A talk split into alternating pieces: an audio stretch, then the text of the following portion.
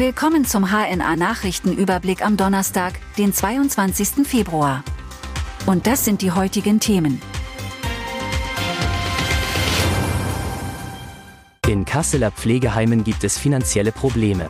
Immer mehr Pflegeheime stehen vor dem Aus. Über 800 Einrichtungen und ambulante Dienste mussten deutschlandweit allein im Jahr 2023 Insolvenz anmelden oder schließen, meldet der Arbeitgeberverband Pflege. Vor allem steigende Kosten und der Fachkräftemangel beuteln die Heime. Auch von den 20 stationären Einrichtungen in Kassel haben kürzlich drei Insolvenz angemeldet.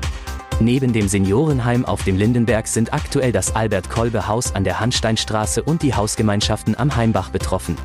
Die Betriebe laufen aber weiter und sollen langfristig eine Zukunft haben, heißt es. Sechs Jahre Haft für Mann wegen Kindesmissbrauchs.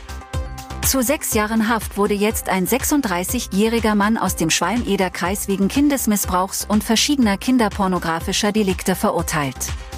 Damit blieb das Landgericht Marburg deutlich unter der Forderung der Staatsanwaltschaft. Der Mann stand vor Gericht, weil er sich vor einem Kind entblößte und weil er auf entsprechenden Videochat-Plattformen unter anderem Kinder aufgefordert hat, sexuelle Handlungen an sich oder an anderen Kindern vorzunehmen.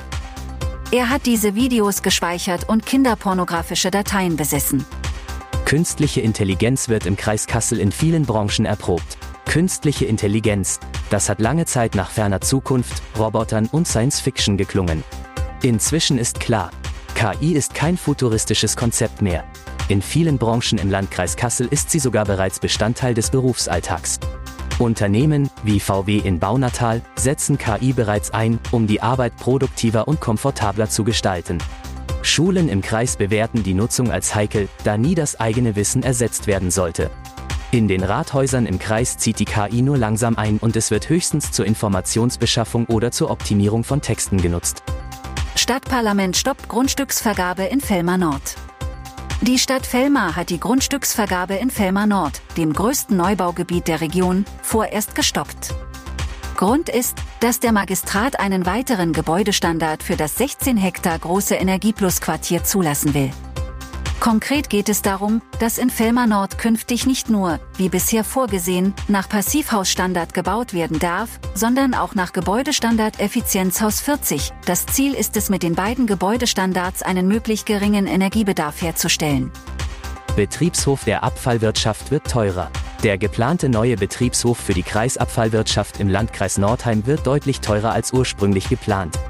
Wie aus dem Nachtragshaushalt 2024 hervorgeht, soll er nun 22,7 Millionen Euro kosten.